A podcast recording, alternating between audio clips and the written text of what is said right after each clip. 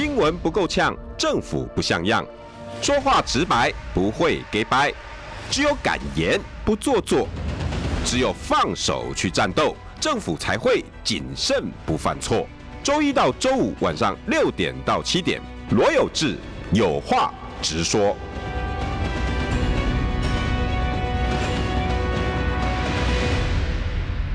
Hello，大家晚安，大家好，这边是这个罗有志有话直说，但是今天来的这个声音不是有志哥啊，各位好，我是詹维元。哎，自我介绍之前先解释一下，这个有这个今天是代班，然后有志哥就是他要调整一下他的节奏啊，就是这个。想要重新调整一下心情，然后用更好的这个有志哥出发，所以今天是我詹维元来代班哈，然后第一次这个主持广播节目哈，请大家多多担待。好，先自我介绍一下，为什么呢？因为这个还是要让大家知道我是谁啊。啊，我是詹维元，那现在今天现在是这个台北市松山信义选区啊，那个国民党提名的市议员参选人。那我过去是丁守中选台北市长发言人，也在蒋万安那边做过事情，然后接下来自己出来参选。我觉得好像要花点时间自我介绍，为什么？我觉得就是有些事情很重要，包含了这个今呃今天主题，今天主题大家看到看到那个，如果有是直播的网友看到，今天讨论的是猴痘与陈时中的市长梦啊，但这个两个看起来风马牛不相干的事情哈，却对于这个陈时中市长的选情息息相关。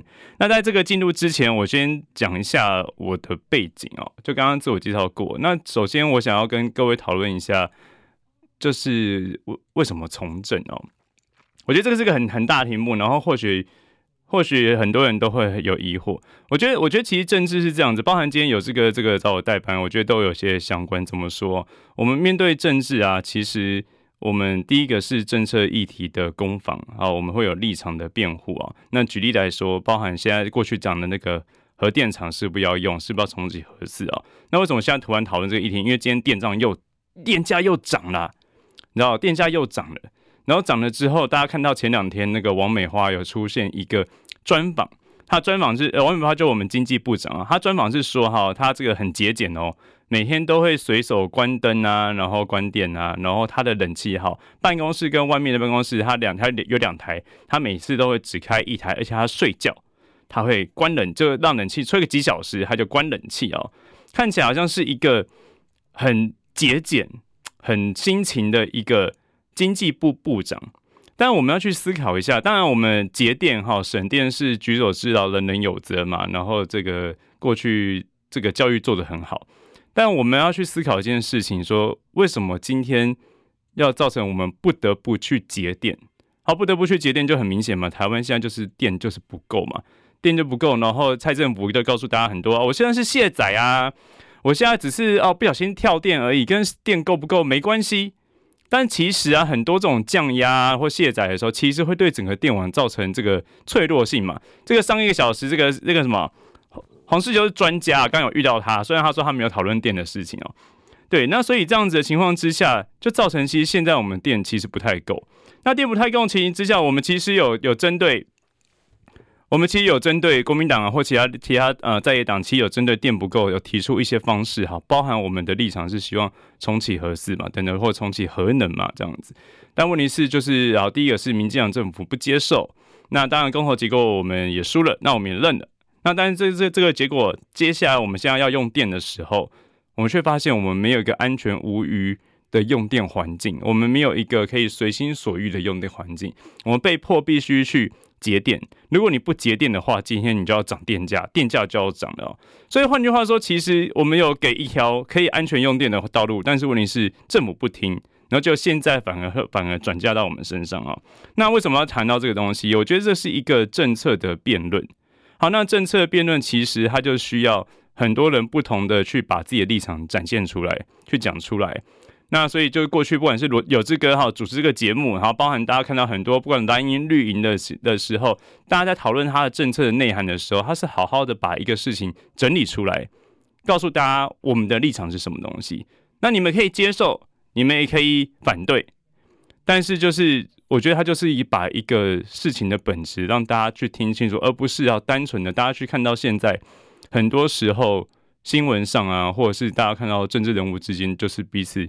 就是骂来骂去，啊，国民党骂民进党，民进党骂国民党，然后或者是骂民众党等等等等等等，骂来骂去，结果我们的社会还是一样啊，你没有去改变任何东西啊。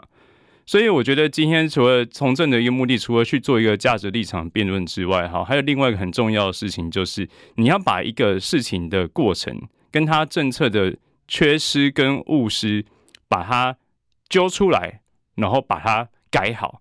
好，怎么说呢？举例来说，哈，就是诶、欸，这种都跟今天主题没关。好，现在就最近都有讲。举例来说啊，前一阵子不是有讲那个石斑鱼的事情吗？然后这个民进党开始怪大陆啊，然后大陆都禁止我们出口石斑鱼啊，所以这个都是大陆的错啊。但是实际上呢，其实农委会它是有缺失的，它缺失在哪里？它并没有把每一批送出去的石斑鱼都有逐批检验哈。换句话说，在台湾的时候就没有针对石斑鱼有进行检验的动作，所以造成有这么多的所谓的可能是营养剂啊、化学剂的残留没有发现。然后等到你送到大陆之后，然后大陆跟检测才发现，哎，这些有他们不合格的这种化学残留剂，所以叫你改善。好不，他不是一开始就禁哦，他去年十二月就就就叫你改善了哦，就过了这个半年之后，到今年六月发现，哎，还是一样，好，还是没有改善。然后当最后大陆告告就告诉你说，那我禁止你进口好了。好，大陆有没有错？大陆或许说他有他的权利，说他不进口石斑鱼，对不对？但问题是你台湾的政府，他其实是可以做好你管制措施，你可以做好你的检验措施。但在整个过程当中，农委会他简直明显是失职嘛，他根本没去做啊。那没去做之后呢，今天他不检讨他自己的错误哦，他不去说，哎、我今天我可以控制好的这个政策的逻辑，跟他政策政策环节，它包含这个检验的方式，我可以好好做，他不去做，结果呢，他就开始说没有，都是大陆的错。所以整个好像这样子一个很明显，我们可以针对政策的错误去针对它环节去改进的部分，这才是一个从政者。或一个政治人物，他应该去做的事情嘛？但问题是，大家会发现现在的我们的台湾的政治环境，好像好像好像好像好像大家都不在乎这个事情。一旦哪一党，一旦执政党发生类似这样的事情的时候，他就把他挂罪说，在野党不要乱，对岸不要乱，错的都跟我没关系哦。所以我觉得他整个会造成大家会觉得政治开始有点厌恶跟反感，因为。怎么去叫，怎么去做，然后大家都不愿意去调整，然后执政也不会调整，然后譬如说有志哥或者是其他蓝营的这个名嘴，或者是蓝营的民意代表，每天骂，每天骂，每天骂，民进党就这样皮痒痒的啊，啊皮痒痒他就不改啊，不改之后他就带风向啊，大家知道现在哦，大家听中广这样子一个讲事实，一个讲实际话的一个一个频道，你知道在整个媒体环境里面，他真的很少诶、欸。大家每天都是背着那个主流媒体，或者是被某阵营操控的媒体不断去带风向，遇到他们不利的事情，他们就用一些就是说在野党抹黑，然后去这样子抹，去这样子去混淆视听。所以其实你要面对一个真实的环境的话，其实每天譬如不管中广或者甚至一些很重要人的，不管他 YouTube 或者是各个媒体访问，其实我觉得它是影响社会一个很重要的东西，因为它会让社会存在一股真实的声音。那当这股真实的声音都消失的话，那才是我觉得最难过的事情啊。好，那以上就是我觉得这个，哎，我觉得这在当当政治人物一个很重要的一个责任呢。好，那就是这样。为什么一开始一开头就这样那么那么沉重？好，那大家好，我是张委员，继续啊，我们来进入今天的主题啊。为什么今天主题是猴痘跟陈时中啊？因为我发现其实猴痘大家蛮关心的。对，其实就是虽然它并不是一个政治议题，但其实大家蛮关心猴痘。为什么这样说啊？其实我们过去两年，然后面对这个新冠肺炎的这个侵害啊，其实我们对于外国外来的这种新兴病毒还蛮在意的。好，因为这新冠病毒，大家去回想一下哈，你过去比较在还没有新冠病毒之前，其实。你每次看新闻都会发现，世界上都有一些其他地方都会有一些新的病毒啊。然后最几这几年比较著名的是这个伊波拉病毒。哎，其实伊波拉病毒很危险、很恐怖，它致死率非常非常高。哎，那大家有在关心吗？其实关心的人少之又少。为什么？因为它传染力好像没这么高，而且它好像也没有特地的传到世界各地，但是更不用提台湾的。所以我们过去面对这种国外的新兴病毒，就新闻报道报道完的时候，它就跟那个什么，以前我们看新闻每次。气象报告结束之后，巴西嘉年华会一样，就是一个国外新闻，看完大家就不不在意了。但也因为新冠病毒关系，大家开始对于国外新兴的病毒，然后会甚至会进入台湾，感到非常担心。那猴痘这个事情，其实是在呃五月初的时候就开始有媒体报道说，哎，欧洲开始大流行哦，不，开始流行了，还没到大流行呢。然后这样子，然后去去讨论这个事情。那先讲猴痘哈，我先跟大家讲个讲个小讲个好玩的事情。呃，就是上个月媒体在报道的时候，然后刚开始报道的时候，我那时候在我的选区信义区，然后有一天下午拜票，然后拜票刚好有点想上内急，想上厕所，我就去了一家餐厅，他在午休啦，然后我就跟老板娘说：“哎、老板娘，可不可以给你借厕所？”然后我就在厕所里面，就是就是这个解放，然后然后在厕所里面的时候，听到外面有两个那个就是工作在休息的妈妈，他们在讨论猴痘，我想说哇，好棒哦，就是你知道开始。大家开始会去讨论一个新兴传染病的议题，然后那个妈妈 A 就说，就在那边说，哎、最近有个东西叫猴痘哦，哦，好好恐怖哦，那个好听说国外好像很流行哎，然后那个另外一个妈妈就说，啊，虾米猴痘，猴假不，就代表说他们根本就不知道，根本就不知道什么是猴痘啊，但是问题是他们会去讨论。那讨论之后，就会增加对这件事情的了解性。好，那对，虽然猴痘过去五月中的时候就有国外就已经有有开始疫情了，但其实大家还是有注意，但还没有特别关心。直到呢前两天，刚好有一个德国的留学生回到台湾，然后他也染疫了，然后他就是猴痘这样子。一开始也搞不清楚，他刚好是在这个，因为我们现在国外回来还是要隔离嘛，七加七嘛，呃，还然后所以所以他在隔离的环呃过程当中。然后就发现说，哎，身体不对，有点微微的发烧。他以为是这个新冠肺炎确诊哦，所以他赶赶快通知这个医疗医疗单位。医疗单位一检测发现，喂，原来是猴痘。好，然后这是台湾第一例。然后那德国留学生跟大家讲说，哎，什么是猴痘？我在德国没有听过，哎，所以代表说，你知道这个东西哈，在其他地方它并不是一个这个绝对。流行的事情，然后大家或许会觉得没有很严重。好，那为什么今天要去讨论猴痘？为什么大家会关心猴痘？因为有个很重要的事情哦，我跟各位说，猴痘啊，它不是这两年才出现的一个新型传染病哦，它在一九五八年哈第一次就发现在猴子的身上，然后发现，所以所以才取名叫猴痘。那这个这个其实有点这个。对猴子有点不公平啊，因为为什么这样讲哈？因为后来哈，它整个传染其实都不是从猴子身上，它是这个啮齿啮齿类的动物，包含什么？包含老鼠啊、飞鼠啊，就是有那种有牙齿那种那样子啮齿类动物，还有那种土拨鼠等等，它会比较多的这个带原，而且比较容易的去传染。所以呢，其实后面主要传染都是这些动物。好呢，那一九五八年在猴子上发生发现这个这样子病毒之后，但是第一次哈开始有传染是一九七零年哦，在刚果，在非洲很遥远刚果，有一个九岁的男孩染疫，然后一直到一九九六年到一九九七年，才在刚果才有第就是比较大的人人跟人之间的传染的流行。好，那一直到现在为到就是讲到一九九七年为止，其实都是存在非洲。好，包含二零一七年奈及利亚也是在非洲，所以其实他并没有特别的跑出非洲过。那唯一有一次哈跑出非洲是什么时候？二零零三年的时候，在美国有四十七例这个美国人他染疫。他为什么会染疫？大家觉得哇，四十七例好像也不少诶、他们是不是人与人之间染疫？他不是，好，因为他们那时候进口那个宠物的土拨鼠，然后他们买回家，然后这个土拨鼠可能刚好是非洲饲养怎么样，所以他身上带有这个猴痘的这个这个病毒。所以他们买回去之后，这四十七例，这四十七个人，然后有些是人与人传染的，有些是刚好买的呃这个土拨鼠，所以他们就产生一个小型的一个人与人之间的传染，但也没有往外传。那换句话说，你大家整个大家看到，在二零二二年之前啊，已经猴痘的病毒已经发展了五十年、六十年了吧？诶，基本上哦，其实没什么危险，看起来没有特别的传染力。但问题问题是，为什么这个时候看起来它的传染度变高了？好，这才是我们为什么要去关注这件事情的一个重点。怎么说哈？大家需要知道，去年呃呃上个月的时候，第一例是有一个西非的英国的学生。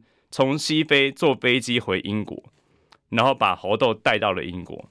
好，当然英国一开始大家也会觉得说啊，我看看过去的这个猴痘的这个病毒株，它的传染力没那么强。那有这个疫区的这个旅游史啊，所以大家觉得很正常，所以也不以为意。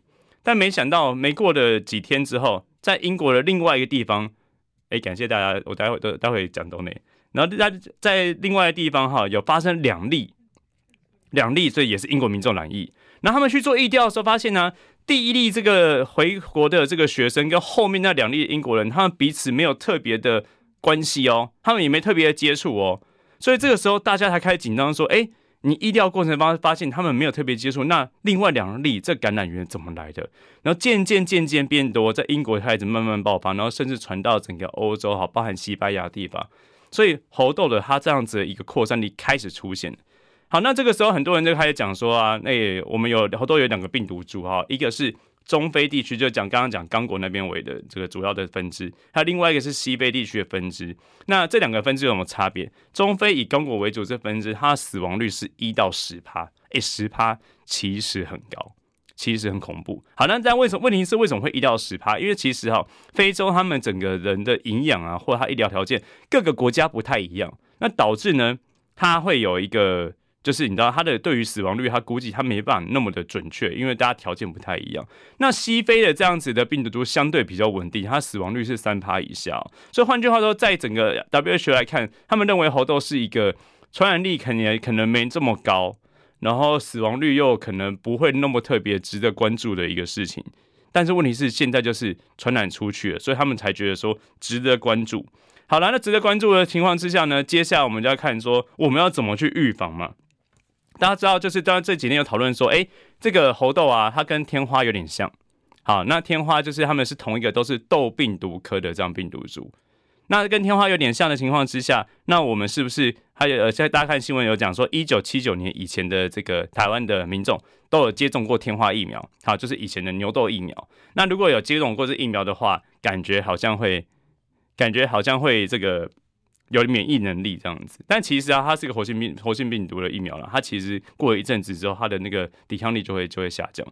然后这个时候就发现说，那怎么办？那我们没有疫苗的话，那现在我们是不是要跟国外采取这种第第三呃，就是就是它天花疫苗有分一世代、二世代、第三第三世代这个新型的疫苗。但大家知道，像新型疫苗跟当初我们这个 COVID-19 一样，国外才刚开始研发，所以。他整个实验还没有还还不知道，然后整个东西他们也是不断的各国都在抢，因为他这样流传已经非洲以外以及欧洲已经开始流传了嘛，所以呢，那台湾怎么办呢？就后来突然有人发现说，哎，没有哎，台湾还有第一是第一代的那个天花疫苗哎。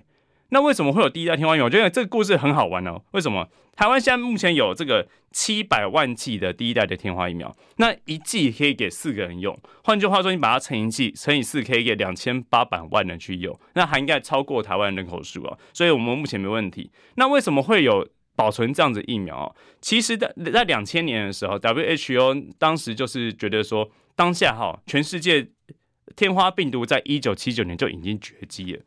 绝迹之后，然后过了好久，大家觉得啊，反正没天花病，没有没有天花病毒啦，所以你实验室里面要研究天花这些病毒，你也不需要留存了，你就把它销毁好。所以 WHO 在两千年有有新闻给世界各国说，哎，我们把天花病毒销销毁。就正当台湾正当要销毁的时候，发生一件事情。二零零一年，美国发生了九一一。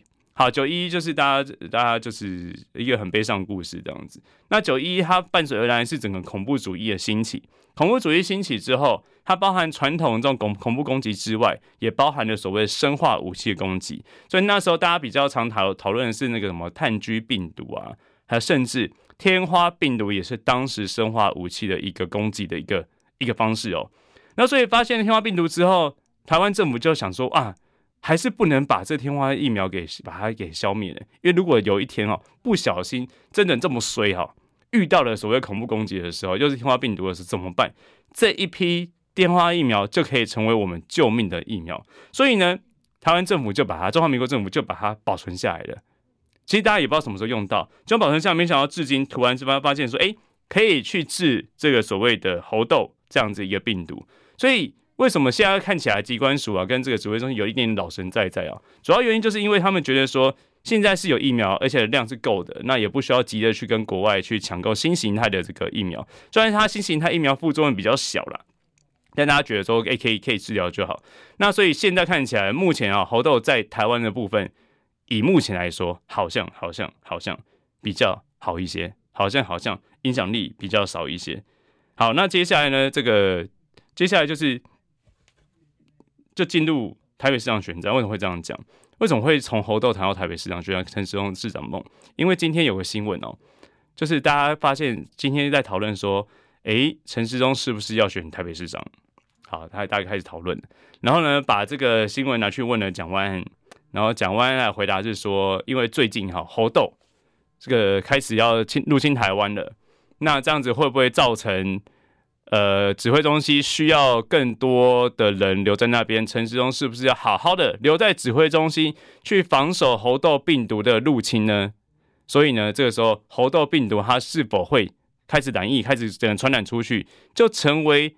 陈时中是不是离开指挥中心的另外一个不稳定因素哦？但大家跟就刚刚我们分析来看，其实猴痘现在目前对台湾来说看起来的影响力没那么大，尤其是它传染力其实真的是比较低的哦。那那最后这个进广告前还有几分，还有一分钟时间，先简单讲一下，你呃要防要防止猴痘很简单，就是基本上你口口罩戴好，那它空气传染的机会比较低，它是接触传染。那接触传染就是你人与人直接碰到，那身体的黏膜跟伤口等等，它会造成你传染的问题。还有一个方式就是猴痘，它是所谓的这个 DNA 的病毒哦。那像我们那所以呢，它相对它的那个病毒的结构比较稳定，所以只要它的病毒的这个宿主啊，就然后它经过你的任何的物品，都譬如说一只带有猴痘病的病毒的某个啮齿的动物，像老鼠之类，爬过你的床之后。它，你知道它病毒就可能残留在上面了，所以你碰到那个床之后，你再不小心又碰到自己的嘴巴的话，你可能就会不小心被染疫这样子。所以类似这东西要做好居家的清洁的话，其实你被染疫的机会其实是没这么高的。所以也就是说，最后就是这样子。回到这个本身的这个病毒的本身，其实就是大家好好做好自身防疫工作的话，目前应该看起来比较不会那么的担心。当然是希望大家平安，然后在这个进广告之前，还是希望大家不用染疫，好，大家安安心心过生活是最重要的。好，那我们先进一段广告，我们待会来讨论台北市长选举。新闻不够呛，政府不像样，最直白的声音，请收听罗有志有话直说。Hello，大家好，欢迎收听这个罗有志的有话直说，我是但今天的代班主持人詹维元。好，好了，那我们进入台北市长的选战。其实台北市长，嗯，大家关心吗？我觉得最近好像其他县市大家比较比较在乎哈，比较多很好好玩的新闻。现在讲了，今天其实这两天最热门的议题就是陈时中要选台北市长了。然后他要从这个疫情指挥中心里面卸下他的职务了。我不知道各位网友，这是对于这件事情，大家比较想他继续当指挥官，还是比较想让他来选台北市长，还是都不要？哈哈我不知道，大家表达自己意见哦。譬如说，他今天如果真的来选台北市长的话，其实他就要从他指挥官的任务，就是卸下他指挥官的职务嘛。所以换句话说，我们今天下午可能就不会每天看到他。虽然他现在自己。也已经不太、不太这个、不太参加记者会了。好了，我们现在分析一下在台北市长。我们先来看民进党内部的内战啊。民进党其实很好玩。我们先不谈这个其他党，我们就谈民进党内部发生的事情。你知道，大家看到今天有个新闻啊，我们这个民调祖师爷，祖师爷是谁？林佳龙啊，我们前台中市长，他今天公布了一个民调，他说哈，这个根据他的内部民调。好，在两个月前的时候，两个月前我也不知道为什么时间点是两个月前哦。然后当时的内部民调，他们访问了一千八百个这个受访者，大家知道一千八百个是很多的，因为我们一般的这个民调只要一千零六百八十一零六八就可以成为一个统计上有意义的样本啊，所以一千八百个相对是比较多的，那可能稍微更准确一点点啊。哎，对，大家都有人说都不要，所以呢，他那时候他的民调是什么？林佳龙是拿到三十五趴，陈时中拿到是十九趴。好，那那那那林佳龙开始去解释这个民调，他解释的原因是说啊，因为哈现在这个疫情当前哈，疫情很严重，在防疫的逆风期，所以有六成的人民认为指挥官应该坚守岗位，包含昨天柯文哲也说这个阵前换将是兵家大忌，就是说只叫陈时中不要离开了。但老实说，我觉得陈志忠有在这个指挥官的位置上。他有做比较好吗？我待会来帮大家解释一下。我觉得没有比较好啊，所以他离不离开，我觉得其实也没什么差别啊。然后再来呢，就是这个林佳龙又说哈，如果民进党今天派出仇恨值高的人选，中间选民会排斥他。所以他 林佳龙说什么？林佳龙说陈时中是个仇恨值很高的一个人。那我很想问林佳龙啊，你觉得林陈时中的仇恨值高来自于哪里？来自于他的疫情控制的不好吗？还是来自于他每天这个也不要每天都要被搞？来自于他有时候跑去喝红不戴口罩喝红酒唱歌吗？就是你的仇恨值高是哪里？就是我觉得民进党内战是内战没有错，但你现在打了他的所有的一个缺点，未来都有机会成为其他政党攻击的一点。因为就我们最后就说，哎、你林佳龙自己说这个陈时中应该去坚守岗位的，那陈时中现在干嘛？你民进党人自己这样讲，哎，对不对？然后呢，这个整个我觉得这两个人哈，他们的交锋其实也蛮有趣，我觉得增加了一些民进党内部的可看性跟趣味性啊。大家知道陈时中当时在讲说台北市长的时候，他用了一个比喻。他就说，如果火车过站了，然后他还赶不上的话，叫大家就是说火车不用等他这样子。他就他用火车来比喻他要不要选台北市长哦。然后就后来呢，林佳龙就跳出来说，我都是准时到站，他很守时啊。所以他一定会准时到站，然后去这迎接火车来。那换句话说，暗酸陈时中嘛。然后虽然我知道这个大部分也不就是现在线上的朋友可能不太喜欢陈时中，但我必须对于陈时中接下回的话，我要给他一些鼓励，因为我觉得蛮有创意的。怎么说呢？他最后这前两天回答林佳龙这句话的时候，他就说现在都不太搭火车了，我都搭高铁啊。哎，你知道高铁是多么荒谬的事情？他就 告诉大家说，他原本告诉大家说，哎，火车来来的。如果他没上车也没关系，不用等。我看起来很很豁达哦，说哎、反正不选台北市长也没关系。结果后来他今天突然来一个回马枪，说因为啊，我都坐高铁啊，我高铁跑得更快啊，我马上就追上去了。所以你就知道说这两个人在，我觉得在比喻上其实蛮好玩的啦。那但是问题是，当然我们我们来预测一下，大家来预测一下。虽然大家是民进党内部的事情，然后大家可能也不是很想理民进党内部发生什么事情，但毕竟他会成为我们台北市长的其中一位候选人。大家认为林佳龙出现的机会高，还是陈时中？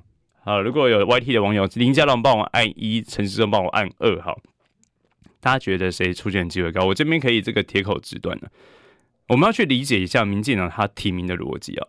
这一次民进党是蔡英文独揽大权，基本上六都好，包含其实各县市都一样，他直接用征召的嘛。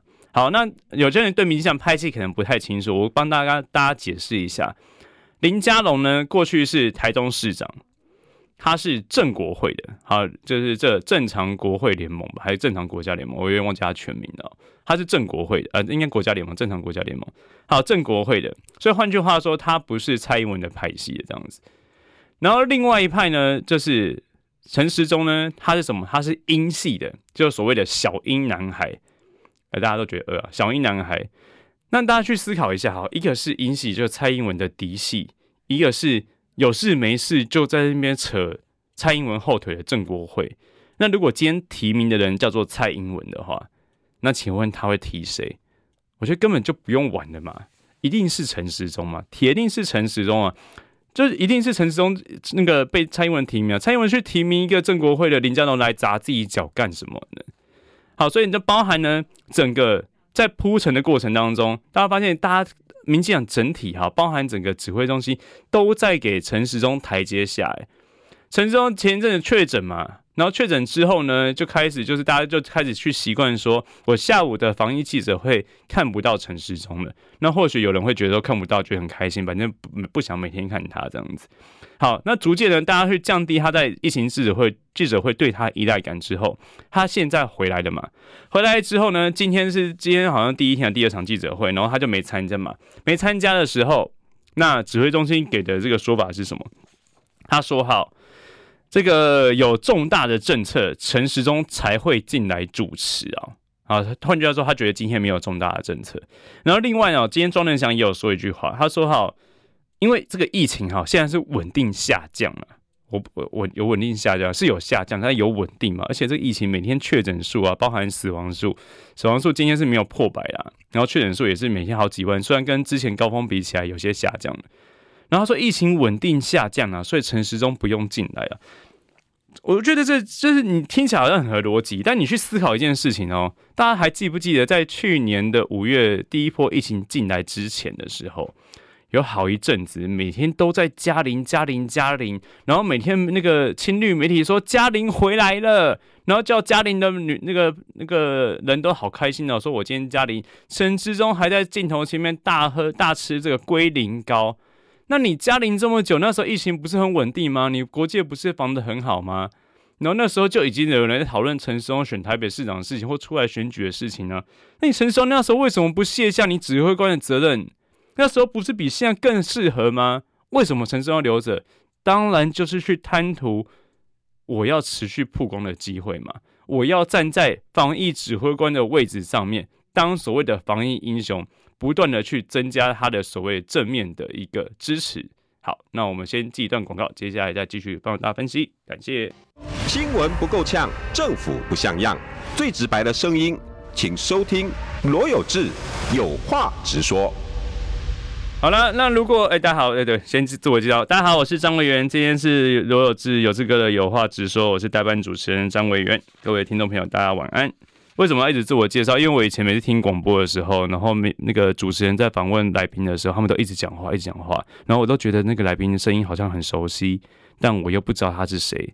然后有时候听到一半，我可能就停车的，或者是转去做其他事情，我还是不知道来宾是谁。所以还是要每天每一段要先介自我介绍一下，好，继续讲一下台北市长选举啊。好了，那如果假设就是陈时中出来选的话，我们现在讨论第一件事情啊。那我们的这个指挥官应该谁来接？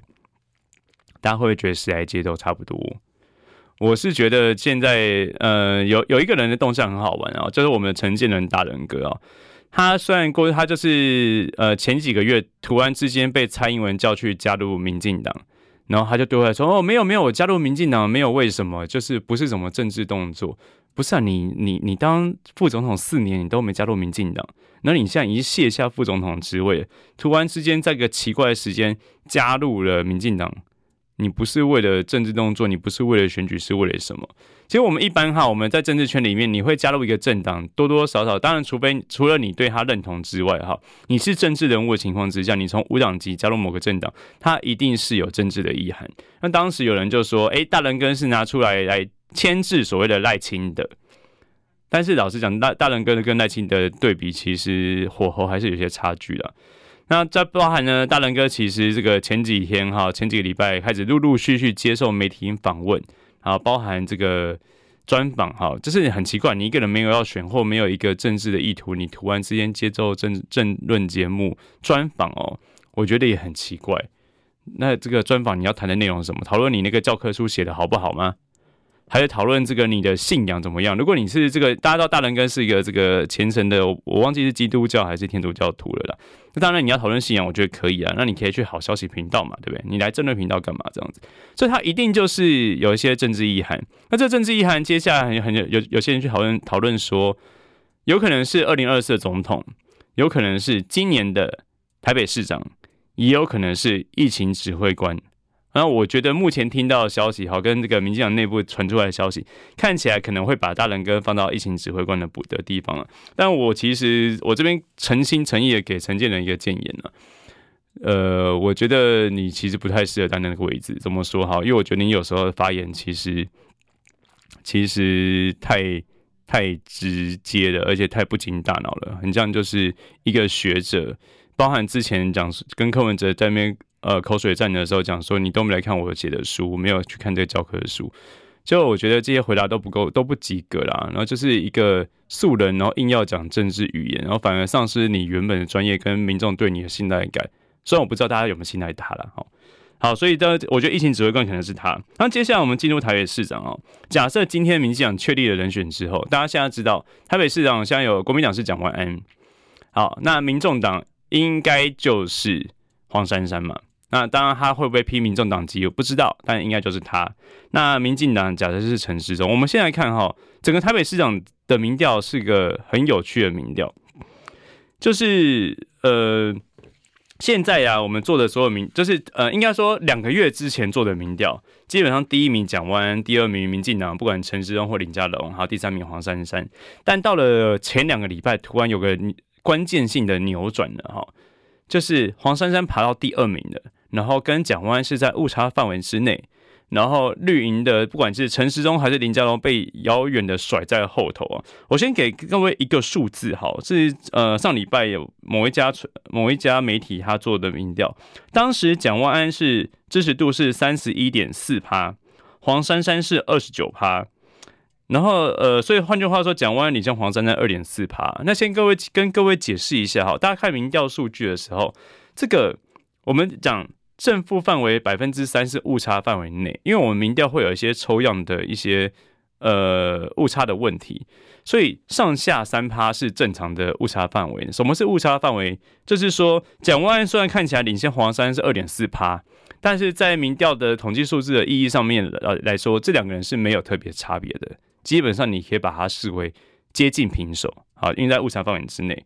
好，那再来看陈时中的民调是多少？是二十四点二趴。换句话说，他落后了黄珊珊将近五个百分点，超过我刚刚说的误差范围。那他这个落后蒋万安大概到七个百分点左右，其实落后还算蛮多的哦。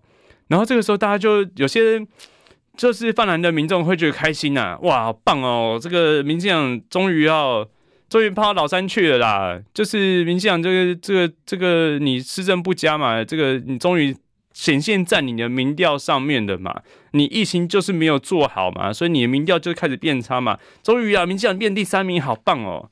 我跟各位讲啊，我觉得这个民调有一些猫腻哈，跟一些很奇怪的地方。我们历届台北市长选举的时候，民进党的最后他的支持度是到什么时候？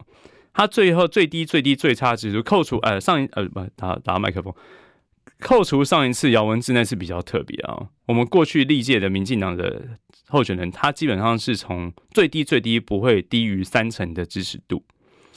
那比较平均，大家都是从三成五来起跳，所以换句话说，今天民进党派个西瓜在台北市，基本上他就是从三成五以上起跳。那如果是三成五的话，大家看刚刚陈时中民调是百分之二十四点二而已哦，差了将近十个百分点哦。其实跟他基本盘来说，诶，我刚讲三成五是指基本盘哦，不是指说什么什么最后投票结果干嘛这样子。所以换句话说，其实跟呃离他的基本盘是有一个蛮大的差距的。好，那我们就去讨论说，那为什么基本盘会有这样的差距？黄珊珊看起来像第二名，但是你知道民调，你有时候看它表面的数字之外，你要去分析它内部，它不管呃这个投呃讲投票的人，呃应该说被调查者他的背景之外，然后你要从他每个背景去分析他的猫腻，分析他的问题。首先呢，这个以以刚刚我讲的这民调里面呢。投给蒋万安，然后又说他自己是国民党的人，大概将近九成。那这意思就是说，我今天我是一个国民党支持者，基本上我就会支持市长，我会投蒋万安。所以国民党支持者在蒋万安这个范围里面是没有特别跑票的哦，并没有说哦，我今天什么喜欢民众党，我就跑去支持呃黄珊珊，这个比比例是比较少的。那这个民调里面支持民进党的人。跑去投陈时中的，在这个民调里面只有六成左右。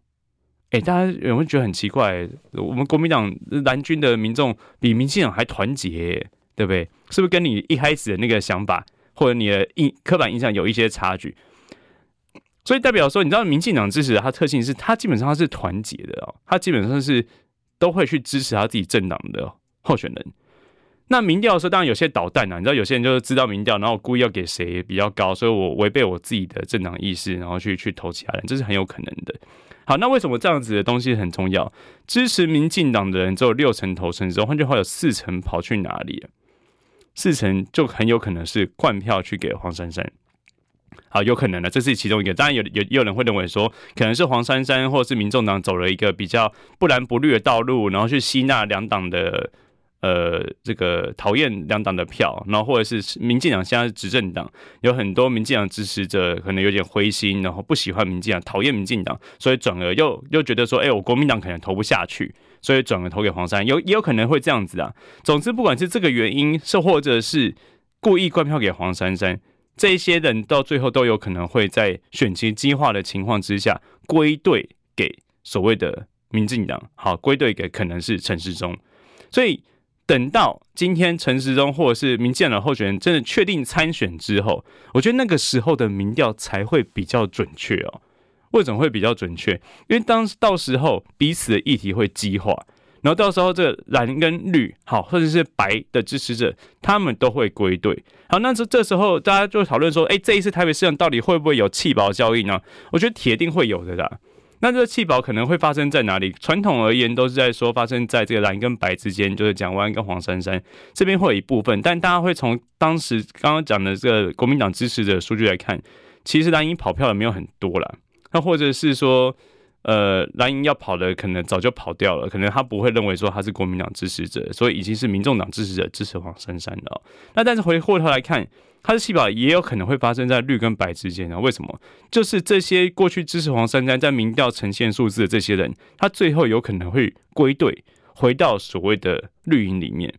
所以一旦哈，我们目前看起来黄珊珊第二名呢，假设今天我觉得一个关键的转捩点，一旦民进党的候选人确定了出来参选的，那么这时候不管黄珊珊有没有宣布他要参选哦，因为基本上他其实。现在看起来就是一个准参选人的，因为他现在很多时候都是跳出来对着跟跟蒋万安在对打嘛，所以他是这个候选人的气势已经出来了。所以一旦民进党确定人选之后，黄珊珊的民调是不是还能维持在目前已经接近三成哈，两成七、两成八或两成九这样的民调是一个关键。一旦他最后开始往下掉了，掉落于两成五或任于两成的时候，这个时候弃弃保就可能会产生哦。所以这个是民进党现呃民众党哈现在的问题，他们现在要去解决的事情。对，那所以最后我们去讨论陈时中他是不是一个适合的台北市长人选？我觉得，呃，当然你知道选选举会投票的这个方式很多种啊，一种就是政党认同嘛，我支持国民党，我投蒋万；我支持民进党，我投民进党候选人。好，这是一点。然后再来就是一种 kimoji 嘛，就是说我觉得谁长得比较好看，或谁讲话比较好听，或谁做的事情我比较顺眼或打动我，我就我就投谁这样子。但还有一个很重要，就是我们不是一直在一直在讲说选举要选贤与能吗？那选贤与能，其实你要看的第一个是他的政见嘛。但，哎，这个这个这个其实真的是很麻烦的事情哦。